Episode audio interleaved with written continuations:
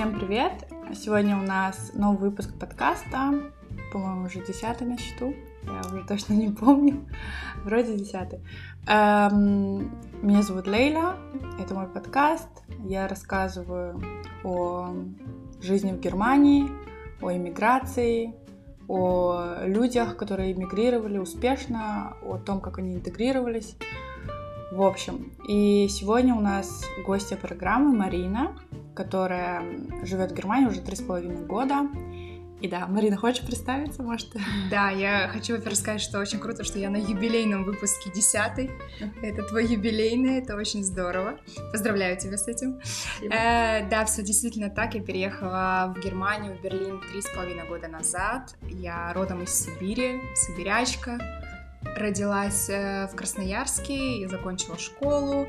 Потом я переехала в Питер, поступила в университет сразу на два а, высших образования, но не потому, что я супер гениальная, просто потому, что если бы я поступала на одно, это было бы платно, а так это был бюджет, поэтому я сразу поступила на два высших образования. Первое — это пиар-менеджер, и второе — это конфликтология, конфликтолог.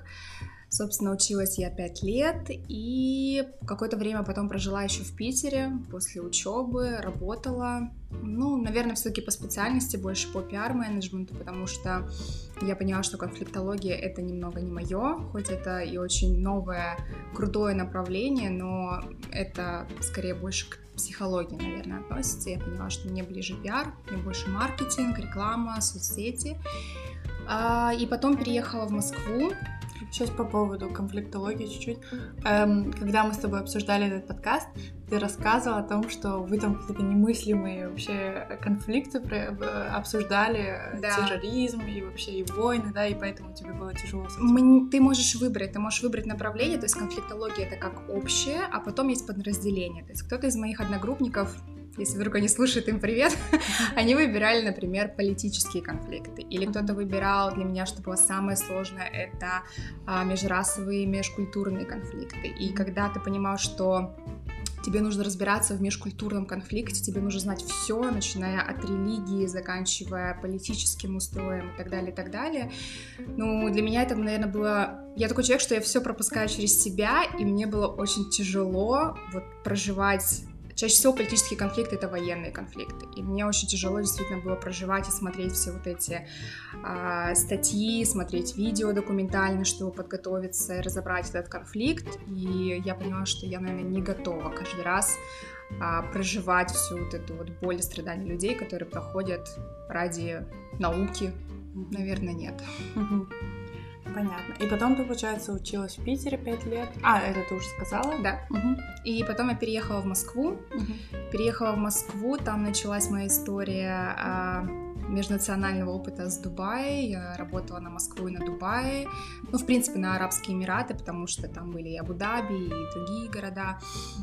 И после этого началась история с Германией. Угу. Появился муж, и потом началась история с Германией. Что-то ты вообще так быстро, быстро, быстро все рассказала. Я хотела тебя спросить по поводу э, твоей жизни в Москве. Угу. Ты же, получается, еще в Москве некоторое время жила из-за мужа? Да, я жила в Москве э, полтора года, полтора-два года, но это были такие полтора-два года, которые я жила в посольстве Германии в Москве, потому что я все время там что-то делала, подавала документы, ждала визу, э, доказывала, что наш брак с мужем эффективный, отвечала на кучу неловких вопросов. Но это было после Дубая? Да, это а. все было в то же время, то есть это было параллельно, поскольку я жила и там, и там, я ездила, большую часть все-таки жила в Москве, но когда были какие-то крупные свадебные заказы, а, я выезжала непосредственно в Арабские Эмираты, чтобы быть там на месте. Кстати, вот помню, что ты рассказывала, что почему ты оказалась в Дубае, потому что ты там э, работала маркетологом, да? Да. В свадебном это, бизнесе. Да, все верно. Это был бизнес. Э, моя начальница непосредственно захотела, она фотограф, и у нее был бизнес в Москве, но он был не такой творческий, она все-таки хотела как-то себя выражать творчески, и она решила открыть в Дубае свою фотостудию в свадебном агентстве, свадебное направление, и просто чтобы понимали, в Дубае, в Арабских Эмиратах свадьба это прям бум, это прям свадьба. То Еще есть, и русская свадьба. Э, там не важно, то есть даже если это вот арабская свадьба, я когда впервые на ней побывала, я поняла, что вот, наверное, мне кажется, с этой свадьбы писалась сказка про Золушку, потому что там как бы, ну прям очень все масштабно, очень все красиво, очень все как проводятся свадьбы в Дубае? Ну, наверное, стоит начать с того, что на это тратится очень много денег. Прям нереально очень много денег. И для это них... именно свадьба арабов. Арабов, да. Mm-hmm. И для них эм, деньги, когда деньги не проблема, для них вообще ничего не существует э, запретного. И когда первое, что, чему меня научил мой менеджер тогда, мой руководитель, нас было всего двое, я и эта девушка, э, они не принимают отказ. И неважно, что ты им скажешь, они не принимают отказ. И я поняла это на своем первом заказе, когда э, в 11 часов вечера мне позвонил потенциальный клиент и сказал, э, я хочу на следующей неделе сделать предложение своей девушке. И я хочу это сделать прыгая с самолета на крышу, прыгая с вертолета на крышу, у них есть очень красивый отель, в общем, там будет площадка, она туда придет с закрытыми глазами, я спускаюсь, и предложение. И я в этот момент понимаю, у меня в голове, знаешь, с одной стороны, я не могу сказать нет, потому что еще... Тебе нужно организовать самолет. Мне это все нужно сделать, и это за неделю, и то есть э, я понимаю, с одной стороны, что я не могу сказать нет, потому что в арабском мире очень работают связи, вот кто кому что сказал, и если ты однажды отказал клиенту, то вероятность того, что к тебе придет второй клиент, очень мала. То есть, скорее всего, он расскажет своим знакомым, и, в принципе, бизнес все можно закрывать. закрывать да.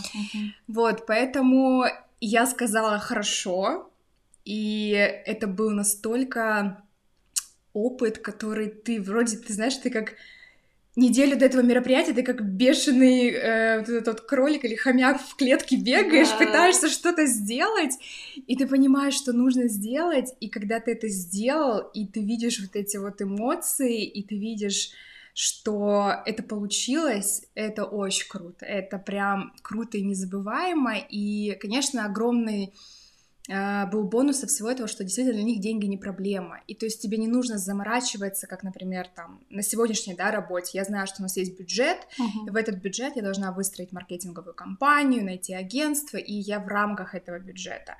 А здесь тебе дали полную волю, как бы вот делай, что хочешь, лишь бы это было вау. Uh-huh. И да, это было очень, это было очень тяжело, это было очень безумно тяжело, потому что ты тоже не имеешь права их обидеть. Они очень чувствительны, особенно девушки, которые очень рано выходят там замуж, и они в первую очередь видят в тебе подругу. И они делятся... Сколько им лет тогда? Они выходят в 16, в 17 лет, то есть они очень рано выходят замуж и... Э, но они по желанию или потому что их выдают? А, я думаю, это все зависит от семьи. То есть там разные абсолютно, абсолютно семьи. Если те, у которых прям культура и традиции очень чтутся, то, скорее всего, там до сих пор действует принцип того, что ищется жених, и у девушки нету выбора. Но она потом живет вообще беспечной жизнью, они все потом открывают свои бутики, ювелирные магазины и так далее, поэтому... И становятся пятыми, четвертыми женами. Опять же, зависит от мужа. То есть mm-hmm. я видела семьи, в которых, да, действительно есть эта третья жена, но это не то стереотип, знаешь, что из серии там я буду третья какая-то по счету, и это будет очень, как бы там, не знаю, стрёмно. Нет. В первую очередь муж должен спросить свою первую жену, дает ли она согласие на вторую жену.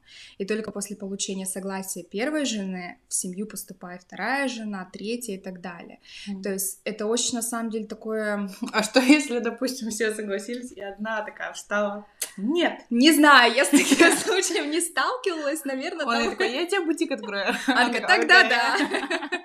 Возможно, но э, там действительно очень чтутся все традиции, и это все очень уважительно преподносится. То, как они относятся, в принципе, к фотографам, как они относятся к организаторам. То есть это не то, что Сири, знаешь, я плачу тебе деньги. Да, то есть это не так абсолютно, что вот там положил пачку денег на стол, держи свои бабки и вали, и делай мне все, что хочешь. Нет. Там в первую очередь ты становишься другом семьи тебя зовут на ужин, ты не имеешь права отказаться от ужина, ты из этого ужина выходишь просто колобком, потому что тебя столько накармливают, тебя отвозит водитель, тебя привозит водитель, то есть mm-hmm. это действительно ты становишься членом семьи. А как они на английском хорошо разговаривают?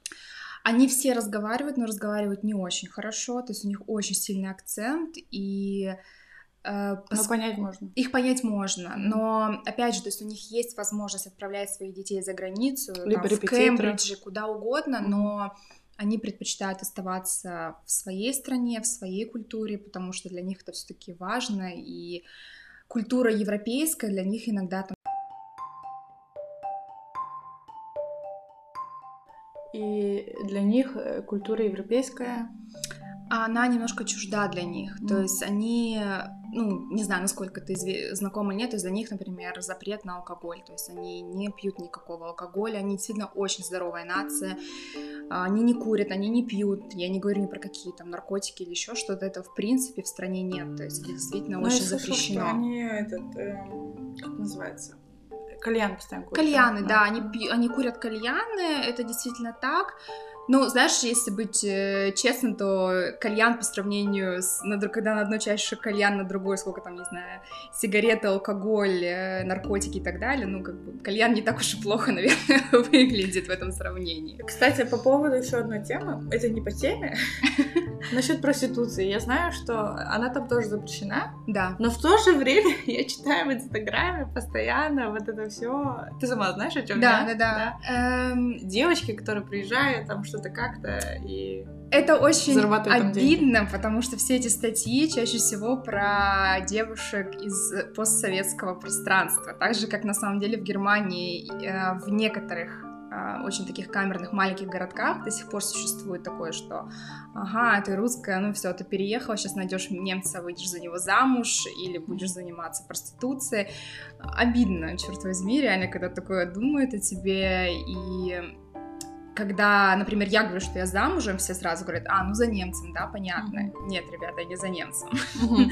я как бы за русским парнем, который сам переехал, то есть мы сами переехали, мы сами добились э, того, что там проходили через все этапы становления в Германии, то есть нет, там, mm-hmm. не, не через одно место все было достигнуто, далеко нет, поэтому там как бы я не могу говорить за всю страну, я не могу говорить за всю, все Арабские Эмираты. Скорее всего, это где-то есть. Лично я с этим не сталкивалась. Ну, mm-hmm. как говорят, не бывает дыма без огня. То есть, наверное, эти статьи пишутся все-таки на основе каких-то фактов. А, я не видела, я mm-hmm. не сталкивалась с этим. Понятно. Э, тогда вот ты начала тему про своего мужа, да, получается, mm-hmm. ты открыла путь этот. Эм, да, тогда уже можно рассказать, в принципе, э, получается, твой муж переехал в Германию до тебя? Да. По учебе? Да, да, все верно. Муж мой с самого конца России практически, он с города Владивосток. И изначально он переехал, он учился в Владивостоке, так же, как я закончил школу, и потом он переехал в Москву. Переехал в Москву, в университет, закончил э, бакалавриат, и потом подался на программу обучения в Берлине, о, в Германии, это был город Бонн, э, обожаю этот город. Для меня это идеальный город встретить старость, он очень такой маленький, уютный, очень красивый. И поскольку в Германии образование высшее бесплатно, то есть а, неважно там, какая у тебя национальность, ты можешь податься, он подался и выиграл. Он выиграл обучение бесплатно, и он учился в Бонне. На магистратуре, да? Да, угу. все верно. Если не ошибаюсь, в этом университете учился Карл Маркс, но я могу ошибаться. Ну, в общем, угу. это очень сильный экономический, вот именно с точки зрения экономики, финансов университет. А, да, он переехал туда, закончил университет. Э, для него это тоже было очень интересный опыт, потому что в Москве он закончил с красным дипломом, и он приехал такой звезда просто, все пятерки, я что-то учиться это легко. Э, и первую сессию он провалил. Он провалил ее полностью, он не сдал ни один экзамен, потому что все-таки, ну, будем говорить честно, уровень образования в Германии, уровень образования в России разный. Mm-hmm. И когда он был в Москве отличником с красным дипломом приехал в Германию и понял, что он здесь вообще не может даже элементарно ну, первый экзамен сдать, первую сессию, его это, конечно, очень сильно опустило на землю. Mm. И он тогда сел за учебники, и, ну, все хорошо, он закончил университет, получил работу, uh-huh. но это была тоже такая школа жизни. Uh-huh. И через некоторое время вы поняли, что вы не можете больше встречаться на расстоянии, и вы захотели воссоединиться? Да, это было, ну, на самом деле, к тому моменту мы уже встречались, сейчас мы уже вместе 9 лет, то есть на тот момент мы были вместе лет 5-6, наверное, и это было логично, что во что-то это должно вылиться, либо мы расстаемся уже, ну, нельзя всю жизнь жить на две страны, да, то есть, понятное дело, мы постоянно летали, Москва, э, Германия, сначала был Питер, Германия, потом Москва, Германия, но, опять же, сколько раз ты видишься, то есть ты видишься, там, не знаю, раз в месяц, и, знаешь, на меня уже косо смотрели на границе Германии, когда я приезжала с туристической визой пятый раз в месяц, и мне говорили, вы что И что тебе говорили на границе? А, мне говорили, вы что, настолько влюблены в Германию, что пятый раз уже приезжаете за короткий промежуток времени. И я тогда говорила, да, да, конечно, люблю Германию, жить не могу. Ну и все прекрасно понимали, что я не могу просто так ездить так часто в Германию, то есть догадывались. Ну, я думаю, местные шпионы знали, что все-таки у меня здесь есть э, мой будущий муж.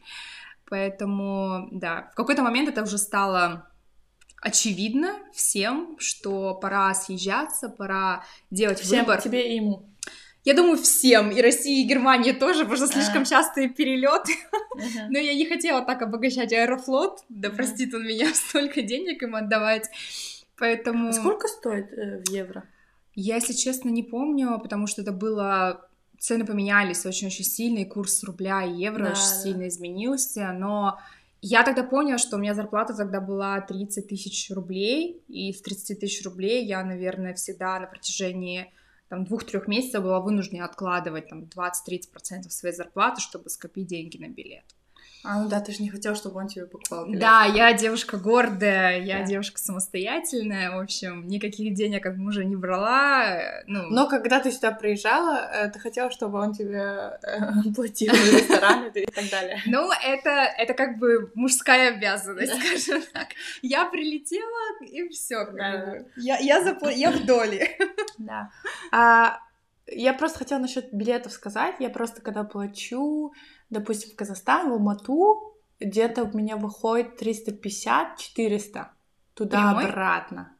Не прямой, у меня нету прямых. Uh-huh. Есть прямые, но я никогда не летала. Я летала через Ригу да. и через Киев. Uh-huh. Вот. Э, мне кажется, в Москву намного дешевле, может, евро 200 туда и обратно. Э, мы сейчас ну, надеемся улететь на Новый год в Россию, э, потому что все таки хочется увидеться с родителями, я не виделась с ними уже полтора года. Мы посмотрели билет. Сейчас для меня единственный приемлемый вариант это лететь через Турцию, потому что я уже три раза покупала билеты Аэрофлот Берлин-Москва, три раза они отменялись, я до сих пор жду возврата денег. И я поняла, что, наверное, Турция это более-менее такой стабильный вариант, потому что, по крайней мере, у России открыта граница с Турцией, и у Германии открыта Россия, граница с Турцией. Билет у нас выходит на одного человека туда-обратно где-то примерно 340 350 евро. Нормально. Да, то есть и это турецкие авиалинии, то есть как бы одни вот из самых лучших авиалиний условия. в мире. Угу. Да, поэтому приемлемо, скажем так. Угу. Эм, да, мы чуть отклонились от темы. Вы, получается, потом же поженились э, в да. посольстве русском да, в Германии, в Это, да. Mm-hmm. Нет, это было тоже в Бонне, а. это все было в Бонне. Mm-hmm. А, поженились мы тоже потому, что изначально я опять же, я девушка гордая, я подумала, что хорошо, пора съезжаться, в принципе, Германия смотрится неплохо, хотя у меня были в голове мысли просто какого черта, что я буду там делать, э, вообще, кому я там нужна, меня никто не знает, я ничего не умею, я не говорю идеально на английском далеко, я вообще не знаю немецкий, и вообще, что я там буду делать. А потом как-то эти мысли все ушли, любовь, муж, нужна жена декабриста, uh-huh. и я подалась на учебную визу. Uh-huh я решила, что я могу податься на интенсивные немецкие курсы языка в Германии и тем самым переехать на какой-то этап, на какое-то время. Потом я думала поступить в университет а, и тем самым получить вид на жительство. А, я подалась на эту визу. Это было очень мучительное, долгое ожидание, потому что я ждала утверждения, подтверждения от э, Deutsche Bank, потому что нужно было открыть аккаунт, нужно было им показать, что у тебя на этом аккаунте есть деньги, причем не маленькие деньги на тот Там счет. 10 тысяч, да, евро? По-моему, да, то есть это были большие деньги, и, конечно, спасибо родителям, которые помогали, потому что у меня не было таких средств. А, я ждала ответа от Deutsche Bank, я ждала ответа от немецкого... А как, sorry, а как можно открыть, находясь э, там, в, в России, банк? Ты это все делаешь через посольство. Ты а. приходишь в посольство, они тебе выдают список документов, огромный список документов, которые тебе как нужно обычно, сделать, да. да, то есть ага. привет демокра... Э, бюрократия Германии, э, да. Да, не только в самой России тоже бюрократия. Э, ого ну, мне да. кажется, да, они могут это, поспорить очень хорошо, у кого да. больше бумажек нужно собрать. Э, но да, они просто выдают тебе список конкретно, что вот тебе нужно в Deutsche Bank открыть счет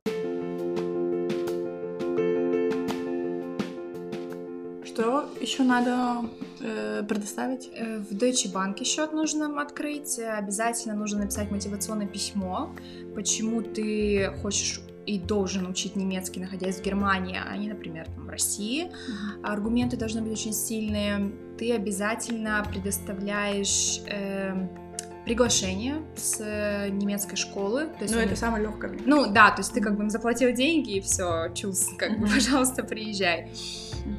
Ну, естественно, там визы, ну, не визы, естественно, а паспорта твои должны быть, ты должен еще показать, где ты будешь жить. А, то есть и минимальный выписку своего банковского счета, что они должны быть уверены, что ты здесь не будешь просить милостыню на улице, не подашься на социал, хотя я думаю, на тот момент это невозможно сделать, поскольку ты не гражданин, да. И не платил ни разу Не платил, да. Но, в общем, они должны быть уверены, что ты не будешь слоняться по улицах и поднимать преступность Германии. Да. А получается, ты вот это все биантрагивала, как это подала? Да, подалась? на документы. Да. И тебе дали визу? Нет, Нет, они изначально я подалась на документы и ждала, то есть весь процесс заключался в том, что сначала это обрабатывается одно посольство, потом это отправляется в Германию, нужно было ждать документы от Deutsche Bank.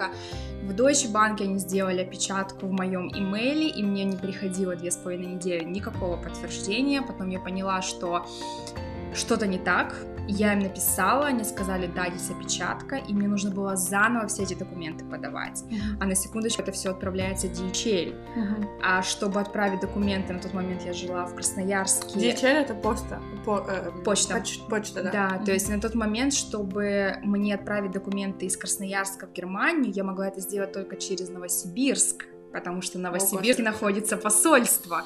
И каждую бумажку должен был заверить посол. И я опять все это отправляла, это все, каждая бумажка стоила примерно там 5-6 тысяч рублей отправить, а у меня огромная кипа бумаг, то есть это было очень затратно, это было очень дорого. Сколько нервов, наверное, Только нервов, и да, это был очень-очень долгий процесс. Мне, в общем, в истории, в истории был не очень счастливый конец, мне отказали в визе, mm-hmm. мне написали, что извините, но вы можете учить немецкий в России. Короче, мне кажется, они специально все так делали, чтобы ты не попал туда. Я думаю, что да, я думаю, что они понимали, что они глядели на мои дальнейшие планы, что я хочу остаться в Германии, и попытались обрубить это на корню, сказав, что как бы нет. Entschuldigung, да. оставайтесь в России. А потом вот расскажи, вот как была свадьба, как произошла свадьба. Ты э, туристическую визу снова сделала и прилетела в Бонн, и там упражнились? Да, у меня было два варианта. Первый вариант был это оформление визы невесты, угу. э, но это был очень долгий процесс, потому что э, я уже честно не помню, в чем была загвоздка, но там была загвоздка именно со стороны немецкого государства. В общем, это очень-очень долгий процесс. И второй был вариант, это просто взять туристическую визу и просто приехать э, в Германию как турист и потом выйти замуж. Собственно, что я и сделала. И, в общем, э, вы быстро-быстро поженились там? Мы быстро-быстро поженились в Бонне, в российском посольстве. Это тоже было очень забавно, потому что тут же одна же женщина и женит, и разводит, и регистрирует рождение, и смерть, и все. И, в общем, и там же иммигранты. И ты пытаешься изобразить, что у тебя счастье, свадьба, но это было незабываемо. Вы вдвоем, да, Нет, мы еще приехали мои родители, несколько друзей. Женщина, которая нас бракосочетала, перепутала имя моего мужа. В общем, это было очень смешно, но но запомнилось на всю жизнь, на самом деле. Это, это... не такая свадьба, как ты себе представляла, нет, когда была в Дубае, да? Нет, нет, нет, это не свадьба принцессы, но платье было красивое. Я... Эмоции все равно остались очень теплые, очень приятные, и я думаю, что все было хорошо у нас. Понятно. В общем, все наконец-то сложилось, вы поженились, с визой тоже проблем больше да. не было. Потом ты переехала окончательно в Бонн или в Берлин? В Берлин. Берлин, да? Вы вместе переехали да. в Берлин. И потом э, ты уже сидишь дома и такая, так, надо найти работу. Да. С чего начать? Э, как это все происходило? А, изначально я работала удаленно на Россию, то есть я жила в Германии, работала на Россию, поняла, что это не работает, потому что когда ты переводишь российские рубли в евро, ты получаешь просто там сколько, 200-300 евро, на эти деньги ты, естественно, в Берлине не выживешь. И я начала подаваться на работу, начала искать... А так как ты девушка гордая? Как все, все да. уже знают на половине нашего подкаста, что я девушка гордая, я не могла брать деньги у мужа на какие-то свои женские штучки, поэтому, да, я пошла пошла искать работу, подаваться здесь на различные интервью. И как проходили твои интервью? Первое интервью прошло ужасно, хотя меня в итоге пригласили на работу, но для меня оно было просто невероятно стрессовым, потому что э, это первый раз, когда ты разговариваешь с носителями языка, не на своем родном языке, и первый раз ты проходишь интервью процесс в Германии, потому что в России это все делается очень легко и просто. А фирма была английская? А, да, это был какой-то стартап, я, честно говоря, даже уже не помню название, но в России как? Ты зашел на Headhunter, отправил резюме, тебе там 500 приглашений пришло, ты выбрал, ага, нравятся вот эти, все, завтра же ты выходишь на работу, все. Интересно. В России все намного-намного проще. В Германии, естественно, не так. То есть в Германии... Но это тебе проще, потому что у тебя такой крутой бэкграунд. Может быть. Я думаю, да. что мой опыт на самом деле мне очень помог, потому что я знаю очень многие истории, когда девочки или мальчики не могут здесь найти работу без э, местного образования. Угу. У меня местного образования нет, но у меня уже были 10 лет опыта работы, и я зацепилась вот за эти 10 лет опыта работы, угу. хотя на данной вакансии, на которой я работаю сейчас, я начинала как стажер, я начинала как интершип, угу. и для меня это, конечно, было немножко так странно, потому что я была в России, в Дубае я была менеджер, а здесь я интершип. И да. как бы ты такой, блин, ну, ну нужно было с чего-то начинать, я ни разу не пожалела. Но они потом увидели, как, насколько ты крутая. Они потом тебе... поняли, да. что я просто тот человек, который Бомба. может держаться, да. да.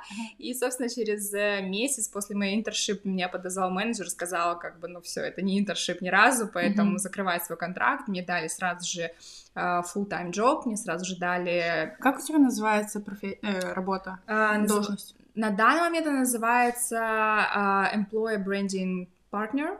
То есть человек, который занимается полностью бренд-составляющей компании, скажем mm-hmm. так. Эм, вот, собственно, в банке, да, ты В банке. Я работаю в digital банке, э, да. Как у тебя банк называется? N26. Серьезно? Да. Блин, а что ты мне раньше не сказал? Ты не спрашивал. Да. Я, у меня просто был Konto в N26. Ну вот, возвращайся, да. возвращайся к нам. Да не, мне просто... Не, он суперский банк, все нравится, просто там некоторые детали, эм, то, что там деньги, как это, когда ты хочешь положить их, да. надо платить за это тоже мне Это в зависимости от э, subscription твоего, то есть там есть три опции. Да. Ладно, не буду рекламировать свой банк, мне все равно за это да. никто не заплатит. Да, да, да. В общем, да, Серьезно, ты там. в N26 работаешь? Да. Я не знала. В общем, устроилась я туда. А я тот... думала, ты в Deutsche Bank. Нет, нет, нет. Я думаю, что Deutsche Bank для меня слишком бюрократичен, и там то, что я вижу, там работают вот дядечки, тетечки в костюмах, все очень строго, это не моя среда, я больше за джинсы, толстовки, что ты можешь в хоум-офисе работать, то есть такая... Ты, ты там уже два года, да, получается? Я работаю два года, mm-hmm. и э, вот сейчас я вернулась с Курсарбайт, потому что все знают, что был корона-кризис, и сейчас банк вышел из этого кризиса, нас вернули на работу. Давай, вот ты уже сказал, начала говорить про Курсарбайт. Вкратце, что это такое? Курсарбайт — это время, когда ты сидишь в оплачиваемом отпуске, uh-huh. то есть ты либо можешь работать, либо можешь вообще не работать. Я была на 100% курсарбайт, то есть я не работала вообще, и при этом получала 75% своей зарплаты. Uh-huh. Звучит круто, но это не то, что за меня кто-то платил, я на самом деле уже как бы за это заплатила, потому что я плачу сумасшедшие налоги, uh-huh. а, но вкратце вот это такая поддержка со стороны государства в тяжелые времена. Угу. Понятно. И сейчас перейдем э, к твоему детищу, э, к да. твоему блогу. Собственно, как я тебя нашла.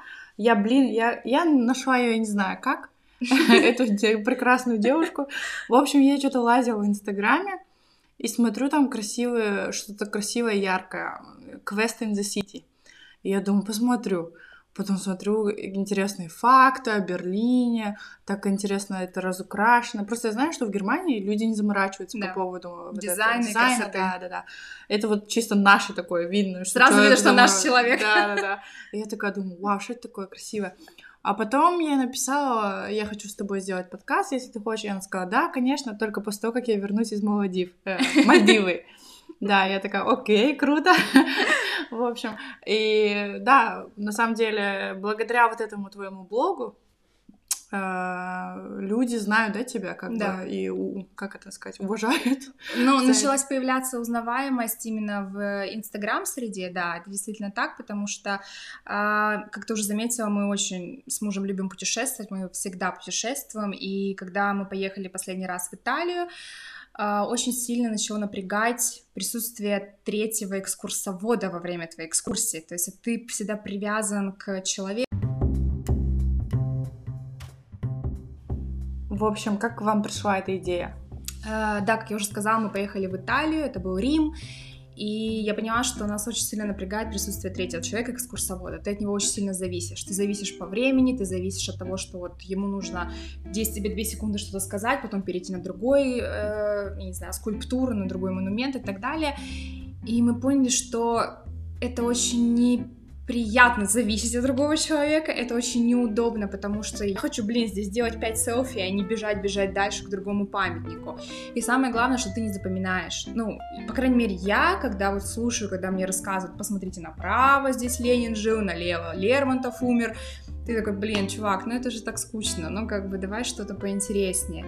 И мы тогда придумали, почему бы людям самим не выступать в роли экскурсовода и узнавать факты о том же самом доме, где, не знаю, жил Ленин, с помощью квестов, с помощью загадок. И это намного интереснее. Блин, это намного прикольнее, когда ты сам разгадываешь пазлы, ты сам сочетаешь какие-то там, не знаю, угадываешь фразы. А как это все это происходит по телефону? Это все происходит, опять же, удаленно, да. То есть на данный момент это организуется группа WhatsApp, куда, mm-hmm. например, ты хочешь сделать экскурсию с друзьями. Mm-hmm. Вы платите за одну экскурсию, вы платите, э, зависимости от экскурсии, например, на 50 евро стоит одна экскурсия. За всю группу. За всю группу. Mm-hmm. То есть, может быть, от количества людей зависит, сколько ты хочешь, там, не знаю, 10 человек, тогда на каждого по 5 евро. То есть, mm-hmm. смешные Нормально, деньги, да. в принципе. Mm-hmm и тебе приходит задание в квест-группу, в WhatsApp, в чат, и ты спокойно отвечаешь, то есть ты захочешь сделать перерыв на кофе, пожалуйста, ты сел, сделал перерыв на кофе, пошел дальше разгадывать квест, то есть ты не привязан никому. И... А ш... ты им что-то присылаешь, да? Задание. Сейчас да. это делаю я в ручном режиме, я отправляю, я отслеживаю по трекингу, где люди находятся, то есть я вижу, например, О, они сейчас... это очень интересно. То есть я, например, вижу, что сейчас они на площади Александр-Плац. Они тебе скидывают скидывают свои данные? Геолокация. Да, в WhatsApp да, они делятся живой да. локацией. Я вижу, что, ага, ребята сейчас на Александр Плац, я им присылаю загадку про Всё Александр, Александр Плац. Плац. Okay. Они узнают историческую справку и загадку, например, что за символ там изображен, почему и так далее. Они и ты все это сама тоже узнавала, да? Я это все прописывала, mm-hmm. я все это узнавала. Каждую экскурсию мы проходили по 500 раз, чтобы понимать, что люди свернут туда, не туда. Это очень много деталей проработать. И, в общем, они отгадали. Александр да. потом ты им говоришь, окей, теперь идите там на Идите на Потсдамер плац, да. да. То есть они прислали ответ на твою загадку, ты пишешь там, круто, супер, вы молодцы, двигаемся дальше. Следующая точка, туда-то, туда-то. И люди пошли. И они тебе платят за то, что ты им скидываешь задание. Да, то ага. есть... Э, и даешь информацию. Полностью, да. да. То есть это, это очень интересно. Это экскурсия, которую ты делаешь, проходишь сам, разгадывая загадки, и ты никогда не привязан к другому человеку. Есть... И это очень интерактивно. Интерактивно. Смотришь, да, да узнаешь. Да. И да. это в голове остается. Это остается. Mm-hmm. И мы стараемся все-таки делиться такими фактами не с какими-то совсем там скучными да. Википедии, да, у нас есть разные. То есть у нас есть, например, русский Берлин, который mm-hmm. безумно всем нравится, потому что ты чувствуешь, что тут Есенин пьяный танцевал на столе, когда пришла Исидора Дункан и разнесла его в пух и прах. То есть это интересные факты, Я которые... тоже хочу теперь э, пойти на эту И, в общем, разные. То есть у нас есть там э, Кройцберг, да, какой-то хипстерский Берлин, русский Берлин, ночной Берлин, абсолютно разные экскурсии, и в идеале надеемся, что к концу этого года выйдет наше уже приложение, то есть это не будет э, такой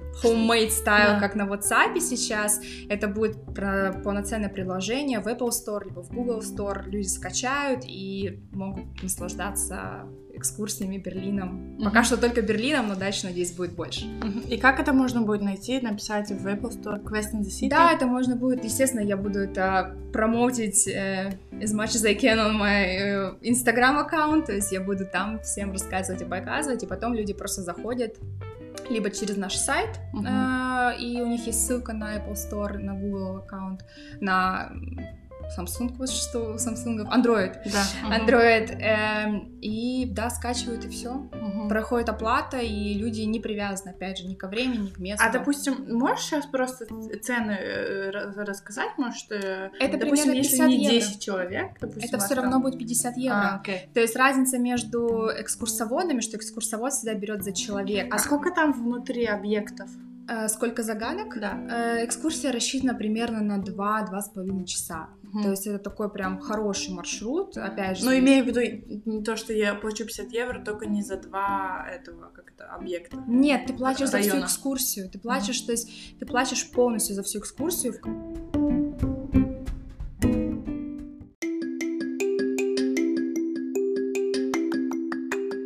Получается, там можно на экскурсии провести примерно 3-4 часа, да? Да, все зависит от тебя, ну, твоей скорости. Естественно, ты можешь делать перерывы. Ты можешь mm-hmm. делать перерывы на то, чтобы сделать подольше селфи, зайти в кафе, выпить кофе. Не знаю, не дай бог начаться дождь. Mm-hmm. То есть, когда ты ходишь с экскурсоводом, что делать в дождь? Ты стоишь, мокнешь, ждешь, когда экскурсия быстрее закончится, потому что тебе уже холодно, и ты вообще уже ничего не хочешь. С нашим приложением ты просто зашел в кафе, переждал дождь, пошел дальше заниматься, разгадывать экскурсии и так далее. Да, кстати, очень классно, когда ты ни от кого не зависишь. Да. да. Угу. Особенно сейчас, в корона время, когда ты знаешь, все равно побаиваешься с незнакомыми людьми быть в группах, а здесь ты только свои, то есть да, только да. свои ребята. Был бы на день, на день рождения, да. да то есть мы, например, тоже сейчас сделали первый наш заказ был, я помню, девушка написала, что у ее сестры день рождения, и она попросила на последнем квесте на последней задаче попросить вынести ей торт. И у нас до сих пор сохранилось видео, когда они разгадали последнюю загадку, и я выхожу к ним с э, свечами, с тортиком, и она вообще не ожидала, это было очень круто. Прям эмоции, когда ты смотришь эмоции, понимаешь, я делаю все правильно. Mm, это круто. Классно. Это у тебя прям так э, работа зависит от эмоций людей, да? Тебе нравится прям доставлять людям да классные эмоции. Я вообще человек эмоций, то есть для меня я не люблю технику именно вот когда ты не получаешь реальные эмоции, реальный фидбэк. Для меня очень важно видеть эмоции, то есть mm-hmm. позитивные, негативные, неважно, но они эмоции, то есть они mm-hmm. тебя либо там, мотивируют, либо демотивируют, но это что-то живое, а, что мне очень-очень нравится. Да, может быть, через некоторое время ты уйдешь из банка, а будешь работать только над своим проектом. Ну, надеюсь, никто из моих э, руководителей, менеджеров не слушает этот подкаст mm. и не узнает про мои планы, но в планах, естественно, это есть, потому что ты будешь, чем больше будешь развиваться, тем больше тебе нужно времени для своего проекта. И это будет тяжело совмещать э, две работы. Но я вижу, как у тебя прям горят глаза, как да. ты это все расскажешь. Мне кажется, у тебя все получится. Да, спасибо. Я тоже на это очень надеюсь. Эм, Марина, в любом случае, спасибо тебе большое за твое время, спасибо, за то, что ты пришла. Эм, очень интересно вообще все у тебя так насыщенно, в жизни все происходило, и твоя жизнь тоже в Берлине у каждого же э, свой же experience. У каждого своя история. Да, каждая своя история, и у тебя она вот такая вот.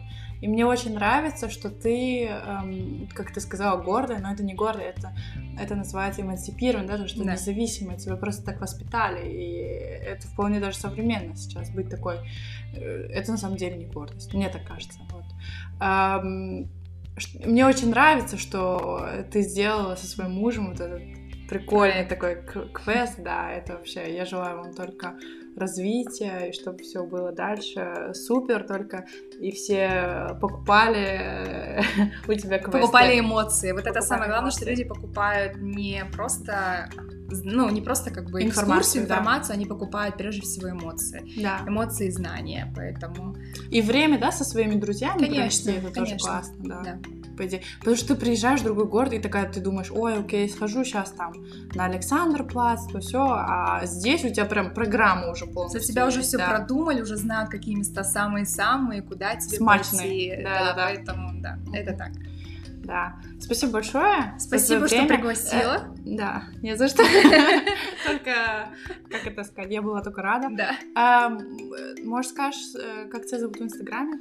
Да, в Инстаграме у меня наш профессиональный блог про квест называется Quest in the City. Через У. Да, Quest in the City, нижнее подчеркивание, Берлин. А, поэтому всех, всех там жду. И все, какие есть вопросы, обязательно отвечу, покажу, расскажу. В общем, добро пожаловать в мир экскурсий. Да. А, те, кто хотят приехать в Берлин, вот знают, к кому обращаться теперь. Эм, э, да, я скажу тоже свой инстаграм. Меня в инстаграме найти очень легко. Лейла, нижний пробел Берлин. Эм, если кто хочет изучать немецкий, я преподаю от А1 до Б1. И да, напишите мне, если у вас есть какие-то, не знаю, интересные сообщения, если у вас есть какие-то фидбэки, да, как это сказать, фидбэк, да. Обратная связь. Обратная связь, да. И, в общем, да, услышимся на следующей неделе. Всем пока, всем спасибо.